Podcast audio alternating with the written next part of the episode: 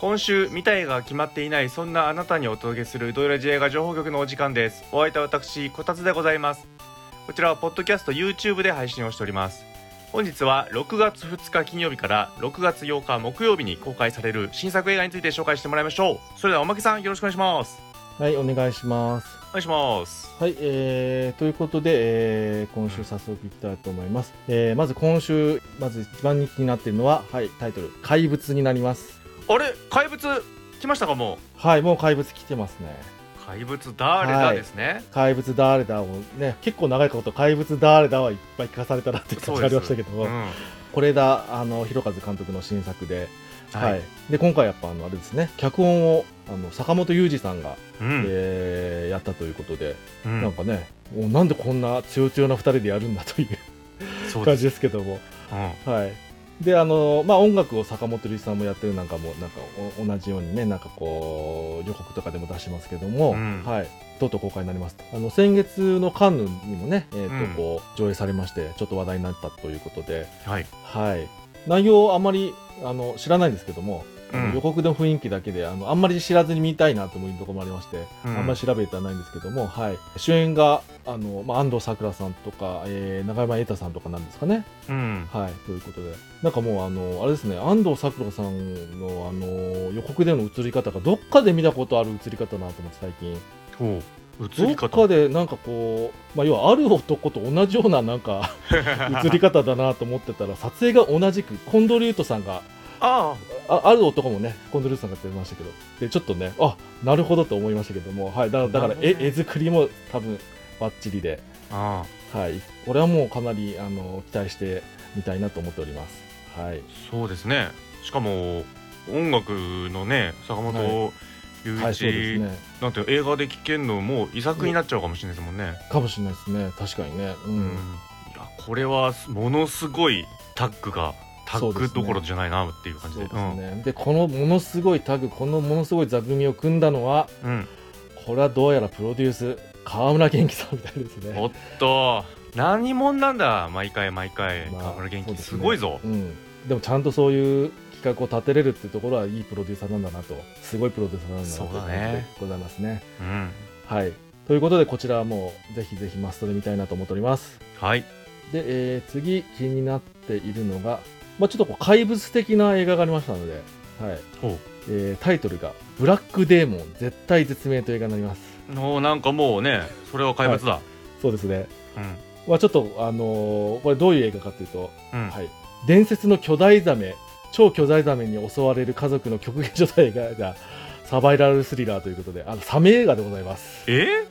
えあれそうなのもうサメそうなんですサメもうなんかすごいですねサメサメサメでもうサメ映画作られまくりじゃないかといういや本当そうで感じであれなんかまたステイサムも戦うみたいなのなかったっけああのつかそうですね、えっと、メグ・ザ・モンスターの2作目がありますので近々、にちょっとテイスト似て似てないテでイストすか似てるな はい超巨大ザメそうですね、うんはあということなので、はいうんえー、と一応監督さんがですねエイドリアン・グランバーグさんという方でこの方はですね「ランボーラストブラッド」とかを撮っておりますね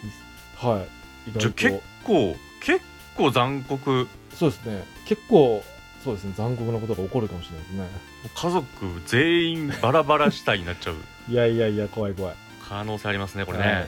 はあいやもうはいサメ映画なんてね、もうやっぱジャンルとして特化されまくってますからいそうですねだってもう、もはやあれですねゾンビ映画ぐらいもうもう定番ジャンルになっちゃいましたね個別のそうですね、うんまあ、だからこそなんか新しい要素とか面白みがないとうんもうあの目が肥えてる人ももういますから、そうですね。うん、これ何かしら相当な賞賛があると私は見てますよ。そうですね。うなんかあの予告とかも見てると、なんか、この家族、どういう家族かよくわかんないけど、あの、なんかあれですよね、油田かなんかに、の会場のん、うん、建造物に閉じ込めら、閉じ込められてじゃないけど、なんか、で、その油田が崩壊するかも、爆発するかも、プラス、サメにも襲われるかもみたいな、ダブルで怖いみたいなあなるほどね感じっぽかったですけど、もう建物からも出なきゃいけないけど出ちゃったらサメいるしみたいなねそうそうそうそう。あでもなん八方塞がりか建物出ないとあそうみたいですねなんか巨大爆弾が仕掛けられてるのが見つかってってなんだこタれイムリミットあるぞみたいなえー、ちょっともうモリモリですね、モリモリですねジャンルモリモリできてますねこれねいやー楽しそはいということではいもうあのーもうサメ映画ファンがもういるんじゃないかということなんでサメ映画ファン的にはもうチェックしていただきたいなと思います、うはい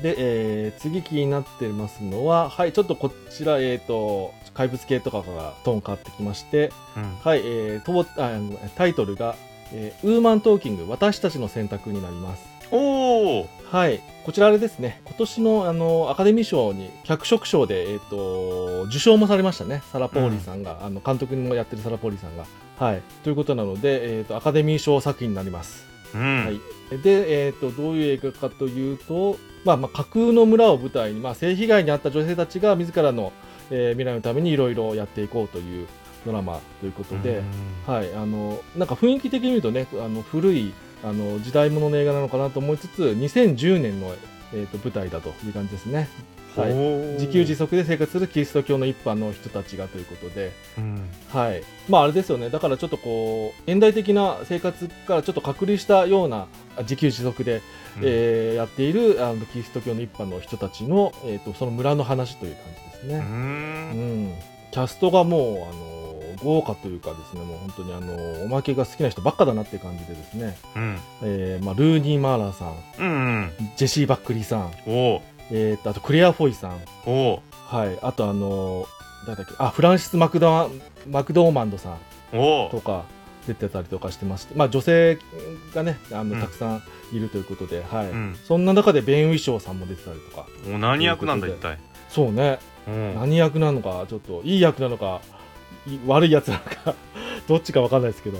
そうねうんということで、はい、あと、あのー監督サラ・ポーリーさん、あまああの、あれですね、えっと、おまけあの、まあ、もともと、あの、俳優さんですけども、うんはい、あの、監督作で、えーっと、テイク・ディス・ワルツという監督作がありまして、ほこれめちゃくちゃ好きなんですよね。あまあ、なかなかこのううん辛いあの夫婦倦怠ものというかなんかいろいろちょっとよくなあのゆ関係が悪くなるような映画だったりするんですけども、うんはい、なかなかこうシビアなものをいろいろ描いててちょっとあのすごい好きなんですけどもしかもこのあの「テイク・ディス・ワルツ」の主演がうんミシェル・ウィリアムズさんでおーその夫がはいセス・ローゲンさんで、うんまあ、それが関係こあのなんかダメになっていくような夫婦やってるんですけど、うあんのそこの2人あの今年あの「フェイブルマンズ」で。一緒おに共演してましておーフェイブルマンズではなんかちょっとこうまた違ったような感じで、うなんかねえこの映画のこの2人だからキャスティングしたのかみたいなちうんょっと雰囲気が、まあ、なくもないのかみたいな、うん感じでちょっとね興味深いキャスティングだったんですけど、まあ、そういうあのすごく、えっと、個人的に、えー好きなかんあの作品撮ってる監督なのでそういう意味でも、えっと、すごい興味あってぜひ行きたいなと思っております。はいうんあー見たいねはいはい、で、えー次気になっているのが、はい、こちらもちょっと小絡みのものを見つけたので、はい、タイトル「ロデオ」になります。ロデオロデオ、はうんい、でこちらフランス映画でですね、うんあのーえーまあ、一応どういう映画かという感じでいくとバイクを愛する女性が、まあ、男性中心主義のコミュニティの中で、えー自分の居場所を見出していく姿を鮮烈に描いたフランス映画ということで、まあ、バイカーの集団の中で多分女性が入っていってみたいなことですね。うんやっぱバイカーっていうなんか感じだとこう結構こうねあのであの男性ばっかがなんだろうマッチョな感じのイメージがありますけどそういう中で奮闘するという感じなんでしょうかちょっとわからないんですけども、うんはい、でこれがですね、えー去年のカンヌ映画祭のある視点部門で出されましてうんなんかこれおなんかあれなんですよね書いてあること読みますと不思面白いというか、えーある視点部門で審査員たちから絶賛され、うんえー、と本作のために特別に設けられたクード・クール・デュ・ジュエジュリー賞を受賞したということであのうん、なんだそれは。要はあのこの映画のために賞を作ったらしいです えー、そんなことあるんだみたいな、どうしても評価したかったんだ。なんかね通常の枠とは違うところで評価したいかったんですかねなんかね、うんということでとで。じゃあ何かは絶対あるねこれね。何かありそうだなと思ってそうなんですよなんかこれなかなかちょっと興味あるなということで気になっておりますうんじゃあまあバイクをロデオに。がなぞらえてるのかなそうですねなぞらえてるんですよねきっとね、うんはいいやー、そうちょですねっと気になるぞそれは。ううんん。で、えー次気になっているのが、よいしょ。はい、えー、と、また今度も、えーとこんえーと、フランス映画の方,、えー方で、えー、と気になるものがありまして、えータイトルが「苦い涙」というなタイトルになります。苦い涙苦い涙、苦い涙ですね。えーはい、えーとこちらですね、えーなんで気になったかっていうと、えーと監督さんがですね、うえーフロアンソワ・オゾン監督おのお新作になりますということで、オゾン監督多分今年もう一本公開されてるんで、すべてう今ま年くい2きますよう本に目で、そうですね、二2本目だなっていうことで感じです。まあ、日本の公開が重なったぐらいの話なんですかね。ねううんん、そうですねだって今年公開のまだ日本語タイトル決まってないやつもありますからふんふんふんふんなんか詰まってたんですね。詰まってんそうですねだねあそうですね制作が1年違いだ、まあ、1年違いにしても1年に1本撮ってんのかあえてぐらいねすご だいぶ精力的だね精力的ですねって感じですけども、はい、でこちらがですねえーリメイクのようでして、うんあそうなの、はいはいえーはい、ドイツの監督のあのライナー・ベルナ・ファスベンファスビンダー監督うんの、えー、と1972年のペトラ・フォン・カントの「苦い涙」というものを、まあ、現代風にアレンジしあたな映る画ほとどねいうことらしいです。はい確かにだって現代がペトラ・フォン・カントになってるからうんうんうん、そういうことなんだねそうみたいですね。へえはい、ちょっとあのー、おまけはファスビンダー監督うん作品あんまり見たことないのであれですけどもどれぐらいかどう変わったとかはちょっとわからないんですけどもうんまああれですね巨匠が巨匠の 作品をリメイクするそとういうことではい、なかなか意外とそういうのないかなというところもありつつちょっと気になりますねいやーすごいねちょっと楽しそうです、これも、はい、えー、次気になっているのがこちら日本映画でうん「えー、渇水」になります渇水乾く水ってことですかそうですねう、ん、はい、こちらですね、あのー今回は監督ではないんですが、あの凶悪とか、あのーコロンチとかのあの白石和也監督うんが、えー、と初プロデュースするうーん作品ということで、はいうんえーで監督さんは、えーまあ高橋正也さんという方で、えーそうですね、岩井俊二監督とか工藤官九郎監督とかの、まあ、うん助監督とかをやってきた方らしいですね。はいあ、そうなんだうん、でいろんな現場で、はい、結構こう腕磨いてきた人なんじゃないかなということで、うはい、で、えー、とこちら、えー、と原作が川林充さんのなんか、えーと「渇水」という、えー原作があるそうで、ん、うんはい、そちらの映画化ということで、えーそうですねうーんとどういう感じかというと心の渇きにもがく水道局員ほうの男がお幼い姉妹との交流を通じて、えー生きる希望を取り戻していくというような、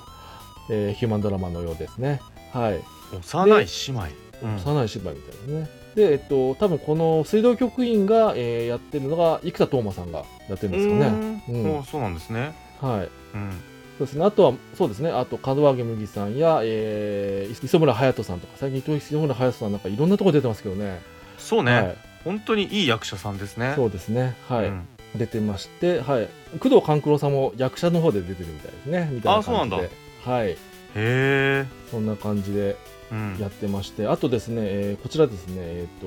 おまけとかあとあのードイラジのガワラくんなんかも気になる点でいくとあの音楽主題歌がですね劇伴もですね、向井修徳さんという方がうん。されてまして、はい、えっ、と、ナンバーガール座禅ボーイズの向井修徳さん、バンドの、はい。へがされているということで、はい。え。なかなかこうささくれだった感じでジャキジャキした音が鳴ってるのかもしれませんねみたいな感じで、はい、おお。これはじゃあ良さそうですね。結構ねそうですね、監督自身はねまあ助監督やったってことですけどもこう座組的に考えたら結構なかなか力入った企画なのではという感じはしております、そうですね。やっぱり生田斗真さんははいあのテレビ戦士なんで、 あ出たえあの天才テレビくんっていうねはい NHK の番組に出ていた。テレビ戦士ということで、私はテレビ戦士大好きなのでね、すごいですね2週連続ですかこれうん、これちょっと見なきゃいけないなと なるほど思いますね。うんはい。はい、ということで、えーで、えー次気になっているのが、はい、えーこちらも日本映画になりまして、美男、ペコパンと悪魔という映画になります。ほう。はい。ペコパンと悪魔。悪魔。はい。美男は美しい男って書くやつですね。うーんこちら日本映画なんですけどもう、んなんかどうやらですね、あ、そう、なんで気になったかというところでいきますと、これ原作がですね、レミゼラブルとかの、あの、ビクトル・ユーゴさんのうん幻想小説えそうなの、が原あの、はい、原作らしくって、まあなんかこの現代の東京と中世ヨーロッパの世界を交えながら描いたダークファンタジーということに書いてありますえ何それそうこういき何それって感じですよねうんいやなんか思い描いても形にできなさそうだよねそれねそうですね何言ってるか分かんないどういうこと、はうんいいやなんかそうですねなんかそういうこと書いてありましてはいうんまあなんかうんなんかちょっとしたところを読むと現代の東京で高校生カップル些細なことで喧嘩をしその直後に男性の方が交通事故で意識不明になってしまうおろろであの女性の方がもうあの慌てふためいてふとあのその男性のカバンに入っていたビクトリー・ユーゴー著のえ「美男ポペコパンと悪夢を手に取り読み始めるが」みたいな感じらしいですちょっとちょっとちょっと読んでる場合じゃないでしょそうですねうん へ いえやーこれどうなんですかなんか異世界転生的な何かを感じるような雰囲気もありますがはすごいねじゃあ一応作中作としての「美男ペコパンと悪魔」ではあるんだそうですねちゃんとあるみたいですね小説なもあんなんだそれねなんだそれって感じですねネバーエンディングストーリーみたいになってくるのかあそうですねあそうですねうん楽しでみもちゃだんなそうですねでもちゃんとこう現代の東京と中世ヨーロッパを世界を交えながらって書いてるからねもうそういう感じなのかなとダークファンタジーということででもはい日本でね、ファンタジー映画って私もう記憶にないぐらいそうそうそうそううまくいった例を知らないという か、なるほどうん、どうなるんでしょうこれどうは。なるんですかねでなんか多分ですけどあまりこうスタッフやキャストでうん、知ってるような人が並んでいないのでそんな大きな企画じゃないっぽいんですよねどういうふうに描くんだろうとそういうファンタジー的なことをということも気になってますねほうこれはちょっといろんな意味で気になりますね。うん、うん、はいということであのー気になった方よかったら見てみていただければと思いますう、んはい、はい、ということで今週は以上になりますはい皆さん気になる映画はありましたかもしこの情報局で見たい映画が決まったらぜひ Twitter や YouTube のコメントで報告してみてくださいねそれではまた来週